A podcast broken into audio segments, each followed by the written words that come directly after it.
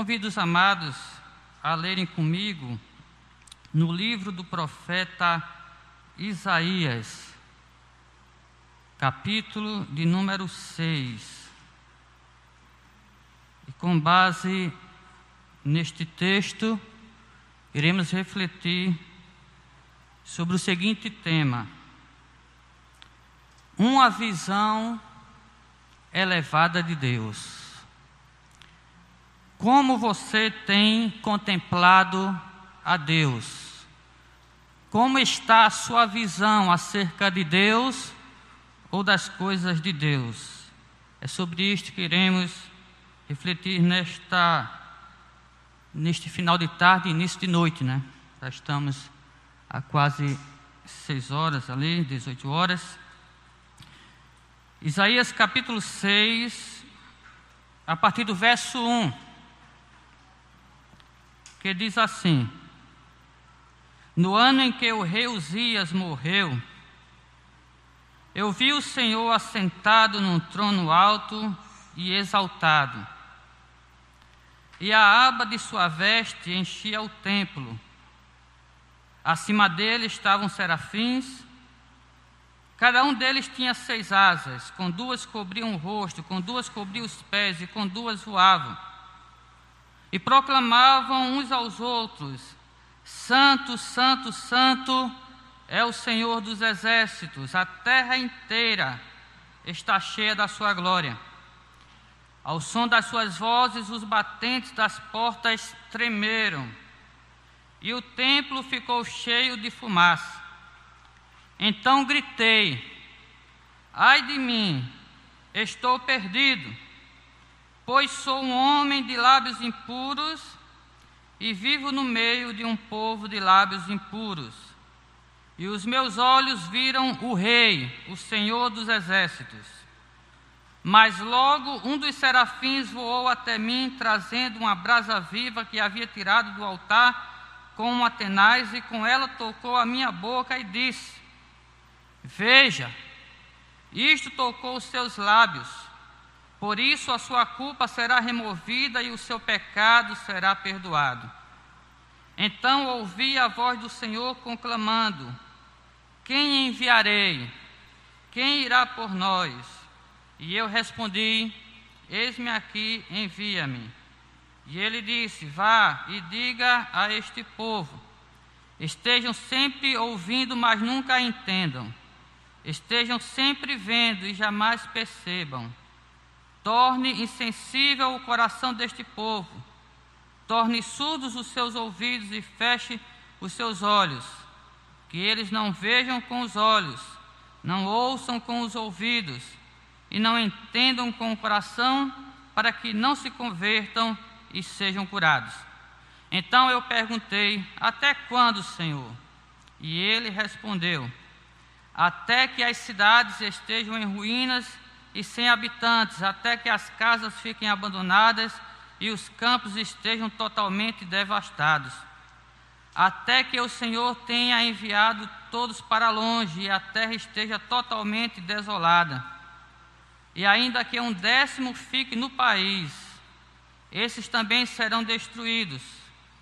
Mas, assim como o terebinto e o carvalho, deixam o tronco quando são derrubados, assim a santa semente será o seu tronco. Que o Espírito Santo aplique esta palavra em nossos corações e nos corações dos nossos internautas, aqueles que nos assistem pela internet. Inclusive, queremos mandar uma saudação para o pastor Eudes, que por motivo superior não pôde estar conosco aqui. Eu agradeço desde já a confiança dele.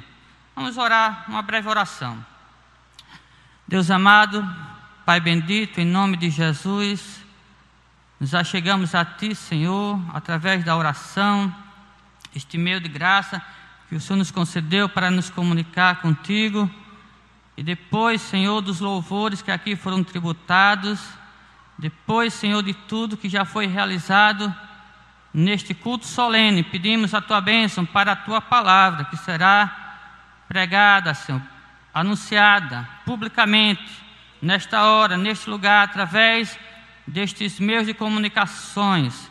Abençoa tanto nós que aqui estamos presentes, como aqueles que nos ouvem através da mídia e através da internet.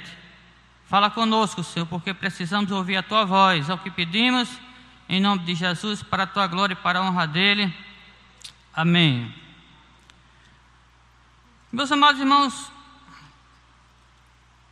como nós temos contemplado a Deus ou as coisas de Deus? Recentemente, falamos aqui em uma outra oportunidade sobre a visão das coisas sagradas que se tem hoje em dia, que é uma visão muito superficial e uma visão muito míope. E uma coisa está conectada à outra. Por que será que hoje as pessoas, de um modo geral, já não tratam mais as coisas sagradas como se tratava antigamente? Eu acredito que o problema está exatamente na visão que nós temos acerca do próprio Deus. A forma como nós enxergamos a Deus vai implicar na forma como nós vemos as coisas de Deus. Por isso, nós precisamos ter uma visão elevada do próprio Deus. Mas muitas vezes a nossa visão acerca de Deus e das coisas de Deus não está muito elevada. Está, na verdade, até baixa. E quando a nossa visão acerca de Deus está baixa, é necessário nós buscarmos uma visão mais elevada de Deus.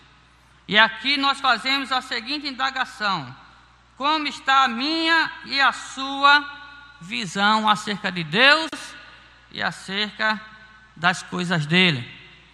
Estamos tendo uma visão elevada ou uma, visão, ou uma visão baixa de Deus e do seu reino, da sua casa e das suas coisas assim, sucessivamente falando?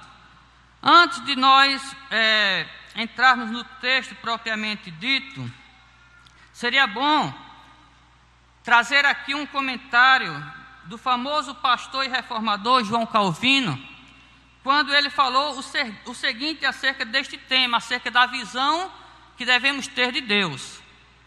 E ele falava o seguinte: ele dizia que nós muitas vezes nos achamos semideuses quando olhamos para nós mesmos, quando a nossa visão está focada em nós mesmos, até que nós olhamos para Deus e vemos a Deus como Deus realmente é. A partir desse momento, nunca mais nós nos enxergaremos da mesma forma. E ele continua explicando e dizendo o seguinte: é como alguém que olha para uma parede branca. Ele vê aquela parede clara, límpida, sem nenhum embaço. Mas quando ele eleva os seus olhos para o sol, e tem os seus olhos castigados pelo fulgor do sol, e volta a olhar novamente para aquela parede, ele já não contempla aquela, aquela parede branca e limpa como outrora, mas a contempla agora obscuramente, com uma mancha, devido ao reflexo do sol. E ele diz: assim somos nós. Quando nós voltamos os olhos para nós mesmos, nós nos achamos muita coisa, muito importante. Mas quando nós contemplamos a Deus em uma visão semelhante a que o profeta Isaías teve neste texto que nós acabamos de ler, e aí nós volvemos os olhos novamente para nós, nós não nos contemplaremos mais pessoas é, perfeitas, nós não nos é, consideraremos mais pessoas muito importantes, mas nós nos contemplaremos manchados, nós nos contemplaremos como meras e pequenas criaturas. De forma, meus amados irmãos, que enquanto nós não olhamos para Deus, nós estaremos tendo uma visão de Deus imperfeita uma visão de Deus superficial, e esta visão jamais nos conduzirá a uma verdadeira, sadia e profunda espiritualidade. Como é que está a sua vida espiritual? A sua vida espiritual está em uma profundidade ou está em uma superficialidade. Talvez você, talvez até mesmo eu, estejamos precisando de uma visão mais elevada de Deus, como o profeta Isaías precisou. Porque Isaías era um profeta de Deus, mas ele precisou ter uma visão maior, mais profunda, mais sublime do Deus ao qual ele servia. Agora, entrando no texto propriamente dito, interessante é o tempo em que o profeta Isaías teve esta visão divina. Porque, historicamente falando, ele mesmo registra aqui no versículo 1, essa visão lhe veio no, no, no ano em que o rei Uzias morreu. Ele diz aqui: no ano em que o rei Uzias morreu, eu vi o Senhor assentado num trono alto e exaltado. Então foi no ano que o rei Uzias morreu. E quem foi este rei Uzias? Nós temos um registro melhor deste rei no segundo livro é, de Crônicas, capítulo 26. E só para adiantar para os irmãos, o rei Uzias foi um rei glorioso, foi um rei próspero, foi um rei conquistador. Aqui em 2 Crônicas, capítulo 26, nós temos um, um resumo da sua biografia. E preste bem atenção no que é que a Bíblia diz acerca deste homem. É dito aqui no verso 5, por exemplo, que ele buscou a Deus durante a vida de Zacarias, que o instruiu no temor de Deus. Enquanto buscou o Senhor, Deus o fez prosperar. Foi um rei muito próspero, não como Salomão, mas foi um rei muito bem sucedido. Nos versos 14 e diante, é dito ainda: Uzias providenciou, além de um grande exército, escudos, lanças, capacetes, couraças, arcos e atiradeiras de pedras para todo o exército. Em Jerusalém construiu máquinas projetadas por peritos para serem usadas nas torres. Ele edificou muitas torres e nas defesas das esquinas, máquinas que atiravam flechas e grandes pedras. Ele foi extraordinariamente ajudado e assim tornou-se muito poderoso e a sua fama espalhou-se para longe. Entretanto, no verso 16 é dito que depois que Uzias se tornou poderoso, seu orgulho provocou a sua queda. Por ser rei, ele achou que poderia fazer aquilo que somente os sacerdotes podiam fazer e entrou no templo do Senhor para oferecer sacrifício. É dito aqui no verso 16 que quando ele se tornou poderoso e muito orgulhoso, ele foi infiel ao Senhor seu Deus entrou no templo do Senhor para queimar incenso no altar do incenso, mas os sumos sacerdotes, cerca de 80, juntamente com Azarias, que era o sumo sacerdote, foram atrás dele e lhes enfrentaram, dizendo: Não é certo que você, Uzias, mesmo sendo rei, queime incenso ao Senhor. Isso é tarefa dos sacerdotes, os descendentes de Arão, consagrados para queimar incenso. Saia do santuário pois você foi infiel e não será honrado por Deus o Senhor.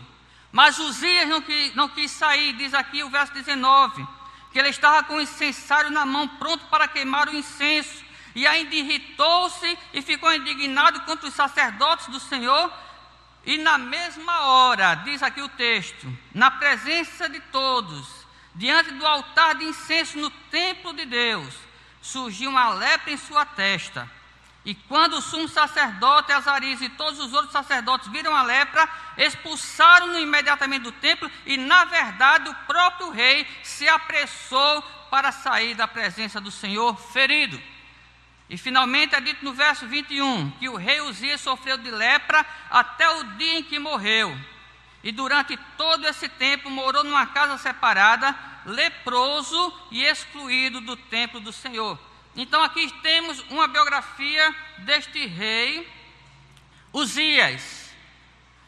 Um rei glorioso, um rei bem-sucedido, um rei próspero, um rei conquistador. Mas que, devido à sua glória, devido à sua fama, ele se orgulhou ao ponto de querer fazer aquilo que não devia fazer, que só cabia aos sacerdotes, que era oferecer é, incenso no altar do Senhor. E quando ele fez isto, ele foi castigado publicamente. E ele teve que se retirar do templo e teve também que se afastar das suas atividades reais e morrer leproso numa casa separada, porque ele não deu a Deus a glória que ele era devida. Irmãos, nós temos aqui na biografia de, de Uzias um exemplo claro de que quando nós não voltamos os nossos olhos para Deus e para a sua glória, nós podemos correr no erro da idolatria, no erro da idolatria, no erro de achar que nós somos aquilo que nós não somos e que podemos aquilo que nós não podemos. Mas quando nós temos a visão correta acerca de Deus, nós agimos com humildade, nós agimos com reverência, nós agimos com quebrantamento. E é isso que nós vamos ver a partir de agora. Porque no ano em que este rei morreu, Isaías, o profeta, viu aquele que realmente é poderoso. No ano em que esse rei morreu, o profeta Isaías viu que realmente é glorioso, que realmente é majestoso, porque ele diz aqui: Eu vi o Senhor assentado no trono alto e exaltado. Somente a Deus deve ser endereçada toda honra, toda glória e todo louvor. É preciso termos essa visão que Deus é que é o sublime, que Deus é que deve ser louvado. E não nós mesmos, quem quer que seja. Os nossos olhos não podem estar na terra, eles têm que estar fitados no céu. Agora, meus amados irmãos, o que é que nós, é, o que é que acontece conosco? Quando nós passamos a enxergar a Deus pelo prisma através do qual Isaías o viu, porque ele continua aqui a sua narrativa dizendo que quando teve aquela visão maravilhosa do Senhor, que é chamada teofania, uma manifestação é, temporária e visível de Deus, quando ele teve aquela visão maravilhosa de Deus, é dito também que ele viu serafins rodeando o trono do Senhor e louvando a Deus continuamente dizendo: Santo, Santo, Santo é o Senhor dos exércitos, e a terra inteira está cheia da sua glória. E ele viu mais, ele viu que enquanto os, os anjos louvavam a Deus, toda, todo o templo, todo o ambiente era é, envolvido por uma atmosfera diferente, por uma fumaça. O, o lugar chegava a tremer, os batentes, diz aqui, tremiam, e os próprios seres angelicais, é, com suas asas, cobriam os rostos, cobriam os pés, e estavam ali, prontos para é, louvar a Deus e fazer a sua vontade. A cena, ao mesmo tempo, foi é, esplêndida, maravilhosa, e ao mesmo tempo a cena foi tremenda. Foi uma cena dramática, ou como alguém poderia dizer, foi maravilhosamente terrível. E quais as implicações disto aí? Quando ele contemplou Deus como realmente Deus é, ele gritou e disse: Ai de mim, estou perdido, pois sou um homem de lábios impuros, vivo no meio de um povo de impuros lábios, e os meus olhos viram o Rei, o Senhor dos Exércitos. Mas Deus, em Sua graça e misericórdia, é, enviou um dos serafins para, com uma brasa tirada do altar, tocar nos lábios do profeta e dizer: O teu pecado foi perdoado.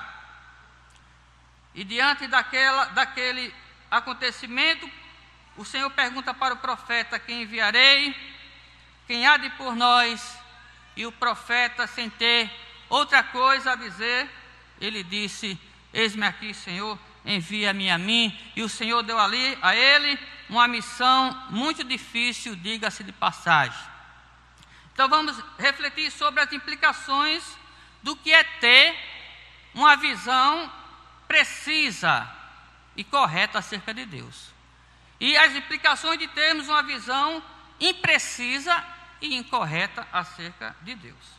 A primeira coisa, meus irmãos, que nós aprendemos com este texto aqui, é que uma visão elevada de Deus nos conduz a uma elevada adoração. Uma visão elevada de Deus nos conduz a uma elevada adoração. Uma coisa desemboca na outra. É o primeiro quadro que o profeta contempla aqui, a adoração dos anjos, o culto angelical. Meus irmãos, aqui temos uma verdadeira aula de liturgia. E deixe-me dizer uma coisa para vocês, tanto vocês que estão aqui presentes, como aqueles que nos assistem pela internet. Nós sabemos muito pouco ou quase nada sobre adoração.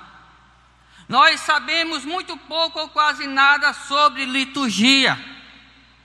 E talvez alguém diga, mas pastor, o senhor está falando de um culto que é celebrado no céu, de um culto que é feito é, em, um, em uma outra dimensão. É verdade. O texto narra um culto que é feito é, no santuário celeste. Mas, meus amados irmãos, como disse o apóstolo Paulo, tudo que foi escrito foi escrito para o nosso ensino. Este, este texto não está aqui aleatoriamente. Este texto está aqui com o fim de nos instruir, de nos ensinar acerca da adoração que precisamos dar a Deus. Que não é uma adoração qualquer. Se nós é, voltarmos um pouco aqui no livro do profeta Isaías, no capítulo 1 você vai ver o Senhor se queixando acerca do culto que os israelitas estavam dando a ele. Era um culto deformado, era um culto corrompido, era um culto, meus amados irmãos, muito longe daquilo que Deus queria e daquilo que realmente é, Deus era digno de receber. Veja como é que o povo estava agindo. Talvez até o profeta Isaías tivesse também sendo complacente com aquela situação, porque depois ele vai reconhecer e dizer: Ai de mim, eu sou um homem de lábios impuros e habito no meio de um povo de impuros lábios. Quem sabe eu estivesse lá também prestando a Deus um culto superficial, um culto mecânico, um culto qualquer. Só para cumprir tabela, só por rotina. E Deus chega a desabafar dizendo: Este povo me honra com os lábios, mas o seu coração está longe de mim. E as palavras eram duras, irmãos. Eu estou aqui falando brandamente, mas as palavras aqui do profeta, ou de Deus através do profeta, para o povo de Israel, eram palavras duras. O Senhor chega a chamá-los de hipócritas. Onde estava o problema? O problema estava, meus amados irmãos, na visão que eles tinham de Deus, que achavam que podia adorar a Deus de todo jeito. E muitas vezes se passa pela nossa mente, se passa pelo nosso coração, que porque estamos vindo à igreja dominicalmente ou semanalmente, então nós já estamos dando a Deus tudo. Mas, meus irmãos, nós nos enganamos quando pensamos assim, porque o, os cultos que nós prestamos a Deus aqui na terra, os melhores deles, não passam de ensaios introdutórios para os cultos que Deus recebe diariamente nos céus. Diariamente nos céus, Deus recebe o melhor de todos os cultos a melhor de todas as adorações, porque não falta adoradores para Ele lá. Diariamente Ele é louvado, sendo aclamado como Santo, Santo, Santo. Isso continuamente sem parar. Então, esses seres angelicais aqui estão no, nos dando uma verdadeira aula de culto, uma verdadeira aula de adoração, uma verdadeira aula de liturgia. E talvez alguém insista em dizer, mas pastor, só quando chegarmos no céu é que nós iremos nos unir aos anjos e, adorar a Deus nesta dimensão. Sim, mas mesmo aqui na terra, meus amados irmãos, nós precisamos nos exercitar neste sentido.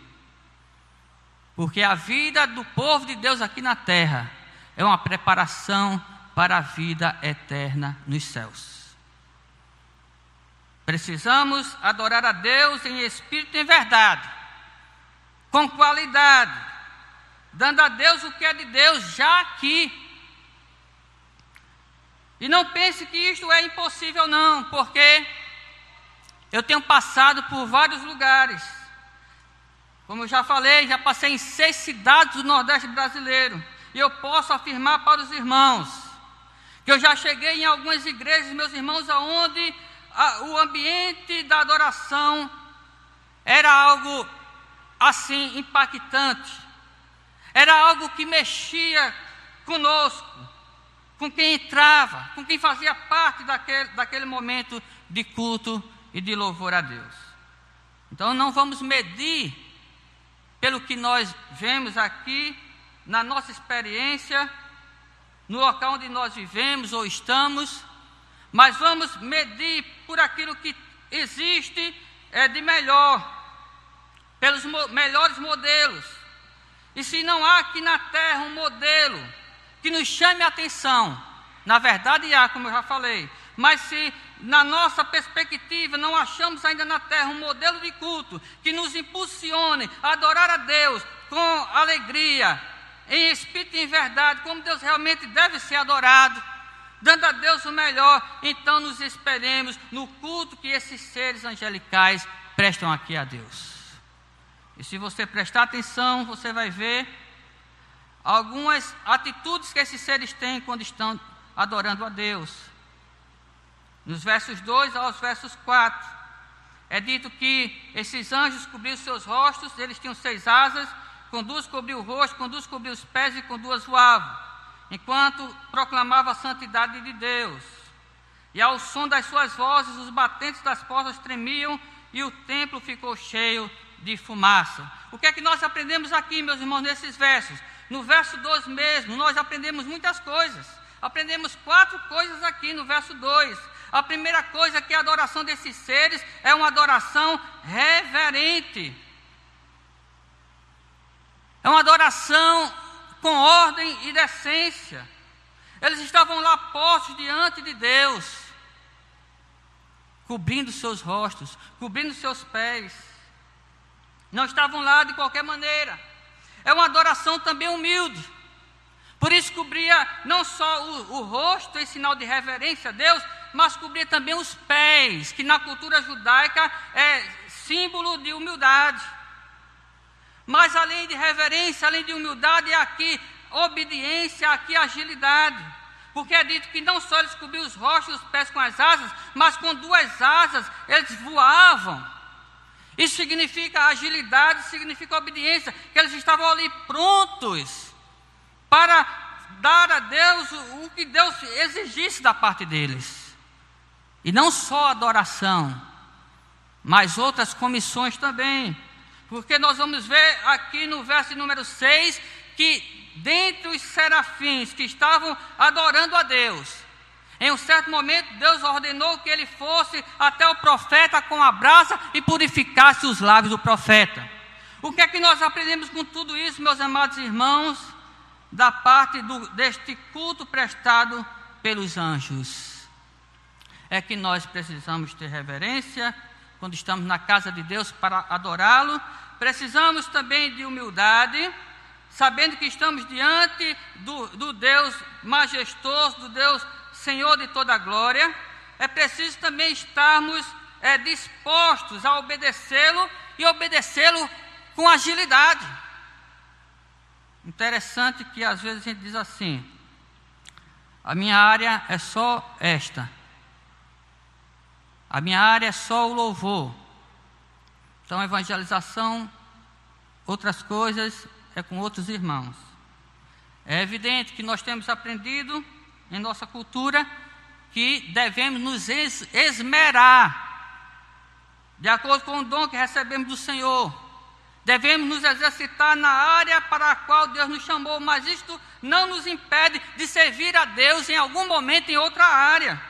Podemos agir na área do louvor, como os serafins estavam aqui louvando a Deus, dizendo: Santo, Santo, Santo é o Senhor dos exércitos. Mas a partir do momento em que Deus, em que Deus disser para nós: pare de cantar e vá agora fazer outra coisa, vá agora fazer uma visita, vá agora pregar o evangelho a alguém que está precisando, vá agora fazer uma oração por quem está doente. Nós precisamos parar o louvor e fazer o que Deus mandou fazer. Isto faz parte da adoração. Porque adoração não é só cantar, adoração é servir a Deus com reverência, com humildade, com obediência e com agilidade. Não, Senhor, quando eu puder eu vou fazer. Os anjos não demoram para fazer a vontade de Deus. Quando Deus ordena que eles façam, eles imediatamente obedecem. Isto é agilidade. eu conheci um oficial de uma igreja que eu achava muito interessante o que ele dizia. E ele falava assim, e eu ria quando ele falava: quando alguém me pede oração, eu não deixo para orar no outro dia, nem quando chegar em casa. Eu paro na mesma hora que eu estou fazendo e vou orar, porque quando alguém pede uma oração, é porque aquela pessoa está precisando de um socorro espiritual, e um, socorro espiritual é algo emergente. Eu não posso retardar. E é isso, irmãos, que nós aprendemos aqui, neste culto pre prestado pelos anjos. E além do mais, no verso 4 é dito aqui que o louvor desses anjos é um louvor, no verso 3 é dito que é um louvor contínuo, e no verso 4 é dito que é um louvor vibrante. No verso 3, eles proclamam a santidade de Deus, e alguém já falou que porque aqui se repete santo, santo, santo três vezes, então isto significa que Deus é santo três vezes. Mas, meus irmãos, ao contrário disto, o que o texto aqui está usando é um superlativo. O que o texto aqui está dizendo é que Deus é tão santo que não tem como descrever a sua santidade. Por isso os anjos não cantam apenas santo, santo, santo e se calam, mas eles repetem sem parar, em um ciclo contínuo: santo, santo, santo, santo, santo, santo, santo, santo, santo, é o Senhor dos exércitos. Isto, meus irmãos, séculos, é, através de séculos isto por toda a eternidade, porque não há como descrever a santidade de Deus, e é dito aqui no, no verso 4 que é o som daquele louvor, obediente, reverente, dinâmico, contínuo, humilde. Os batentes das portas do santuário celeste tremeram e todo o ambiente ficou cheio da fumaça de Deus. Essa fumaça aqui é a fumaça do incenso, é uma fumaça aromática, perfumada. Isso significa que Deus recebia, meus irmãos, com muita satisfação, a adoração daqueles anjos. E precisamos refletir como está a nossa adoração, como está o nosso louvor.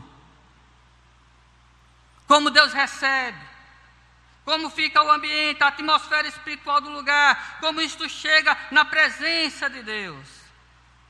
Uma visão elevada de Deus nos conduz a uma elevada adoração também. Pastor, estou com dificuldade de ir aos cultos da igreja. Meus irmãos, eu não estou aqui falando é, das experiências desta igreja local, mas estou falando aqui com base no que eu também ouço é, no dia a dia por parte de outras igrejas e outros pastores.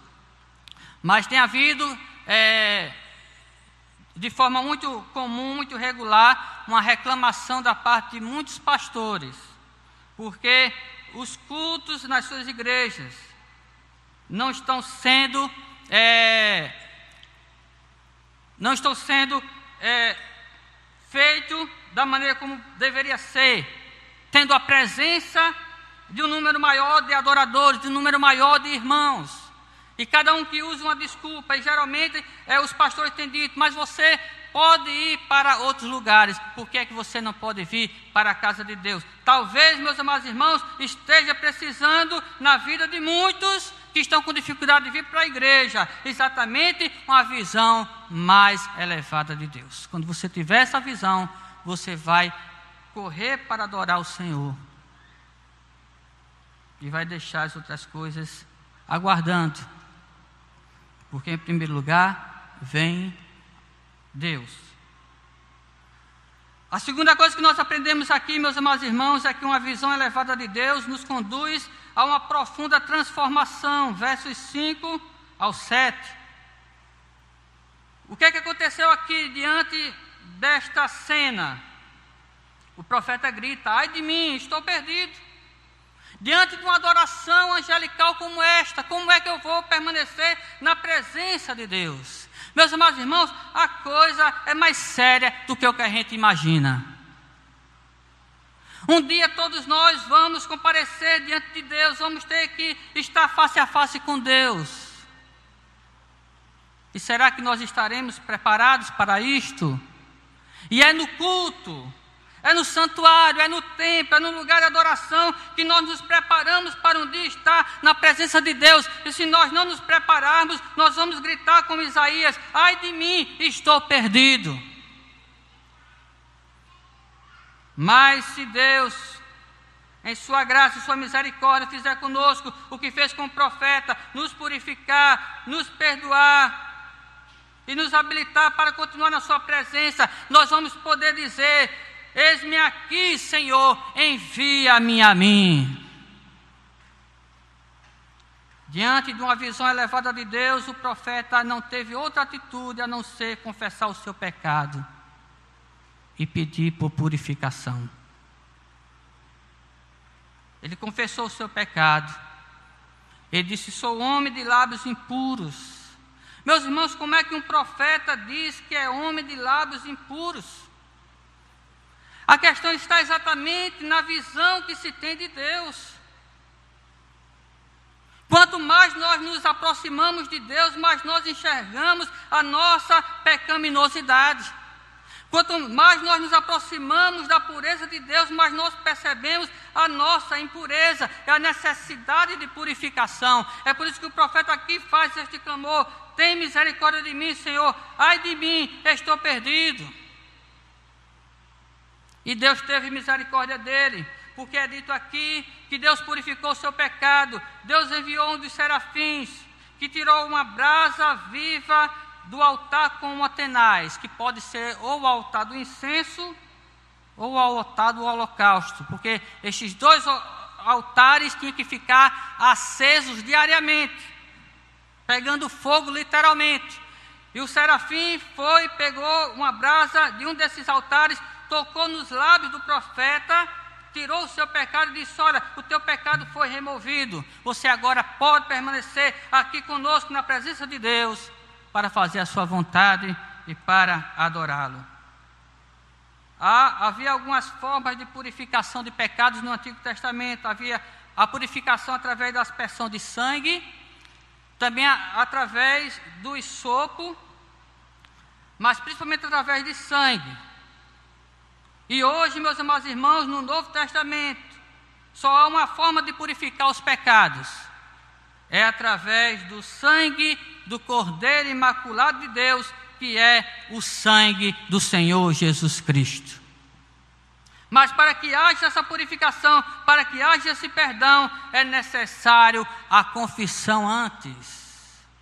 É necessário nós reconhecermos o quão distante estamos de Deus e o quão distante estamos do culto que precisamos prestar a Ele, para que Ele possa fazer esta obra transformadora em nossa vida. E é fato que, se nós tivermos uma visão elevada de Deus, como Isaías teve, nós vamos clamar por esta purificação e Deus, em resposta, de forma graciosa, vai nos perdoar os pecados e nos habilitar a prestar culto a Ele e estar servindo a Ele continuamente também. E finalmente, uma visão elevada de Deus nos conduz ao testemunho público. É dito aqui, a partir do verso 8, que uma vez que o profeta já estava contemplando a Deus como devia, é dito aqui que o profeta, quando ele já estava com a sua vida acertada com Deus no altar de Deus, Deus pergunta: e agora quem enviarei? Meus irmãos, Deus tinha os serafins para fazer a sua vontade. Eles estavam com as asas lá batendo para fazer o que Deus mandasse eles fazerem. Mas Deus não mandou os serafins pregar a sua palavra. Deus podia usar qualquer pessoa, qualquer coisa para fazer a sua vontade. Mas Deus queria usar aquele profeta, aquele homem que tinha a visão correta dele. Meus irmãos, sabe a quem é que Deus vai usar? Deus vai usar aquele que tem a visão correta sobre ele. Para que a glória seja de Deus. Deus não vai usar nenhum Uzias para que Uzias não busque a glória para si foi o que nós falamos na última mensagem. Muitos estão procurando uma glória terrena, querendo fazer a vontade de Deus em busca de coroas terrenas, mas a glória do chamado cristão não é terrena, ela é celestial. Deus diz para o profeta, em forma de indagação: A quem enviarei? Quem irá por nós? E o profeta, meus irmãos, diz: Não sei se ele fala foitamente ou se ele fala timidamente, mas ele diz: Senhor, eis-me aqui, eu já estou purificado, eu já sei quem tu és, eis-me aqui, envia-me a mim. E Deus dá uma comissão a ele, muito difícil. Deus disse: Vá e prega a minha palavra para esse povo que me honra com os lábios. Vai e prega a minha palavra para esse povo que não quer se arrepender. Porque eu já disse para esse povo, ainda que seus pecados sejam como a escarlata ou vermelhos como o carmesim, se vocês se arrependerem, eles se tornarão brancos como a lã e alvos como a neve, mas eles não querem se arrepender. Vai e diga para eles que eles vão ser castigados. Você vai pregar e eles não vão crer. Você vai falar, eles não vão ouvir. Você vai mostrar o que você viu acerca de mim e eles não vão ver, eles não, eles não vão conseguir enxergar. Porque o coração deles está estão duros para não se converter e serem curados. E o profeta pergunta: "Mas Senhor, até quando isso, Senhor?" Interessante que o profeta não pergunta, sim, Senhor, mas será que ele não pode se arrepender? Não, o profeta pergunta, até quando, Senhor, vai continuar essa situação para sempre? Aí o Senhor vai respondendo a ele, até que as cidades sejam é, arrasadas, os habitantes sejam deportados, e o meu juízo é, seja infligido sobre os impenitentes. Agora, meus irmãos, o verso 13 ele é bastante animador, porque no verso 13 o Senhor diz: E ainda que fique somente uma décima parte, desta décima parte eu irei fazer com que nasça uma nova geração de servidores, uma nova geração de adoradores. Meus irmãos, por mais que a sociedade, por mais que a, o mundo religioso, não queira se converter, não queira se ajustar com Deus, não queira servir a Deus com seriedade, com compromisso. Uma coisa o Espírito Santo diz para mim, para você, nesta noite: faça a obra de Deus como ela tem que ser feita, sirva e adore a Deus como ele deve ser servido e adorado, porque Deus vai fazer maravilhas através da sua vida. Quem não quiser, que não queira mas seja como o terebinto, seja como o carvalho. Ainda que um décimo fique no país, esses também serão destruídos. Mas assim como o terebinto e o carvalho deixam o tronco quando são derrubados, assim a santa semente será o seu tronco. O terebinto, irmãos, é uma árvore que, dá, que existe com bastante abundância nas margens do Jordão, na região do Jordão. E o terebinto, o terebinto, ele tem umas folhas aromáticas, perfumadas. Mas para que essas folhas possam produzir este aroma, este perfume, elas precisam ser podadas, às vezes tem que ser deixada somente o tronco, para que possa renascer uma nova árvore cheirosa, perfumada, aromática. E o que é que o Senhor está dizendo aqui através do profeta para o seu povo? Deus está dizendo: Ainda que a nação de Israel não queira exalar o meu bom perfume, não tem problema. Eu irei podá-la, irei deixar apenas uma décima parte, mas essa décima parte vai renascer e ela vai produzir novos frutos, ela vai produzir novas folhagens, ela vai exalar o meu bom perfume e o meu nome vai ser glorificado e eu serei servido por uma nova geração. O cavalo é uma outra árvore interessante. É uma árvore que vive séculos. Geralmente ela vive cerca de 500 a mil anos. Árvore é, volumosa, grossa, possui um tronco bastante extenso. E ela cresce cerca de 40 metros. E ela tem uma, uma qualidade especial. Mesmo quando alguém corta ela na sua raiz, ela tem a capacidade de renascer, de revigorar, de se levantar e novamente atingir os 40, 50 metros e novamente viver 500 e mil anos para a glória de Deus, porque toda a criação louva a Deus nos céus e na terra, e nós, o povo de Deus, seja Israel, seja a igreja, precisamos também louvar a Deus e adorá-lo na beleza da sua santidade. Pastor Eudes sempre tem lembrado aqui, com isso nós concluímos, e muitos outros pastores têm lembrado. Estamos vivendo tempos de juízo de Deus, a sociedade e a igreja. Já falamos sobre isso também. E nós não vemos as pessoas buscando a Deus. Nós não vemos as pessoas, vemos uma minoria, mas não em massa se convertendo a Deus, levando as coisas de Deus com seriedade.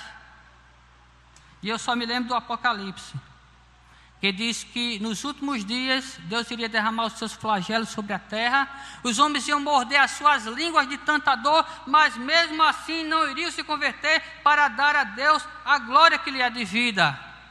Mas, meus amados irmãos, louvado seja Deus porque além dos adoradores e servos que ele tem lá no céu, ele sempre deixa um remanescente aqui na terra também. Mesmo que 90% da sociedade e do mundo religioso não queira se voltar para Deus em toda a sua glória, haverá sempre um terebinto, haverá sempre um cavalo, haverá sempre uma semente santa para servir e cultuar a Deus em espírito e em verdade. A aplicação cristã que se faz desses, desses três pontos que nós vimos aqui. Nós vimos que uma visão elevada de Deus conduz a uma elevada adoração, conduz a uma profunda transformação e conduz ao testemunho público, porque quem ver a Deus, irmãos, como Isaías viu, além de buscar uma mudança de vida para si, ele quer levar essa mensagem para outros, para que outros possam também serem transformados. Ele não é egoísta, ele não quer aquilo apenas para si. Então, nós vimos essas três coisas. E trazendo para a nossa vida como cristãos, a aplicação cristã dessa mensagem é: quando nós temos uma visão elevada de Deus, nós prestamos a Deus uma elevada adoração também, porque a adoração cristã ela tem que ser superior à adoração do profeta Isaías, que vivia na antiga aliança. A adoração cristã tem que ser superior à adoração judaica, que está atrelada aos princípios da antiga aliança. A adoração cristã precisa ser superior à adoração dos cultos pagãos, e quando nós temos uma elevada, uma elevada visão de Deus, nós prestamos a Deus um culto também sublime, solene, elevado, digno de Deus. E se nós não estamos fazendo isto, é o nosso foco que está errado. Em segundo lugar, como cristãos que somos, tendo uma visão elevada de Deus, nós precisamos ser mais piedosos do que qualquer outra pessoa na face da terra. Jesus disse para os seus discípulos: se os profetas do Antigo Testamento e os reis contemplassem a Deus e as coisas de Deus, como eles contemplavam, eles seriam bem-aventurados. Mas os apóstolos eram mais bem-aventurados do que eles, porque eles não viam Deus através de teofania eles viam Deus face a face, eles viam Deus encarnado. O próprio Deus estava ali com eles. E este Deus que se encarnou através da pessoa de Jesus Cristo, ele disse, meus irmãos, que estaria conosco todos os dias, e principalmente quando estivéssemos reunidos no nome dele, mesmo que fossem dois ou três, ele se faria presente. Então, a nossa adoração e a nossa vida tem que ser mais elevada e mais aprofundada do que a vida de qualquer outro, do que a adoração de qualquer outro. E por fim, nós precisamos comunicar isto àqueles que ainda não conhecem a Deus como Deus precisa ser conhecido. Inclusive, o culto cristão no decorrer da história, ele foi chamado é, durante o tempo, né, de missa. Essa palavra missa não é coisa da Igreja Católica só, não. Mas isso era desde o tempo dos mártires. O culto era feito de duas partes. A primeira parte é para os catecúmenos, a segunda parte para os batizados. E quando terminava a primeira parte dos catecúmenos, aonde a palavra era pregada antes da Santa Ceia ser celebrada. Os catecúmenos eram despedidos e lhes eram ordenados: agora vá e diga para os outros o que vocês viram e ouviram aqui. É o que Deus disse para Isaías: Você viu a minha glória, me viu sentado em um alto sublime trono, viu como eu sou adorado no céu. Agora vai e anuncie tudo isto ao povo, mesmo que eles não creiam mas pregue o que você viu e ouviu. É a missão da igreja, é a nossa missão como cristãos. Esta é a palavra de Deus para mim e para você neste dia, neste, neste fim de tarde início de noite. Vamos curvar nossa fronte e vamos apresentar nossas vidas a Deus. Eu não sei como você chegou aqui. Eu sei como eu cheguei. E eu sei que por mais que Deus se revele a mim, eu preciso mais dessa revelação. Senhor, meu Deus, em nome de Jesus, diante da tua palavra que foi anunciada, nós reconhecemos, Senhor, que precisamos contemplar melhor a Ti. Precisamos, Senhor, te enxergar melhor com os nossos olhos espirituais. Mas sabemos, Senhor, que somos indignos dessa visão, dessa revelação. Por isso nós suplicamos que o Senhor nos purifique de todo o pecado, não com a brasa tirada do altar do incenso, mas com o sangue carmesim do teu filho que nos purifica de todos os pecados. Senhor, talvez alguém aqui esteja precisando de uma renovação espiritual, e eu creio que muitos estão na internet também. E eu sei que tu és gracioso para operar esta profunda transformação em suas almas, para que ele se levante daqui, não dizendo que é um pecador qualquer e habita no meio de outros pecadores, mas dizendo: Envia-me a mim, Senhor. Abençoa os que estão aqui presentes e os que nos assistem pela internet, e que teu nome seja glorificado nos céus e na terra, em nome de Jesus. Amém. Deus abençoe a amada igreja.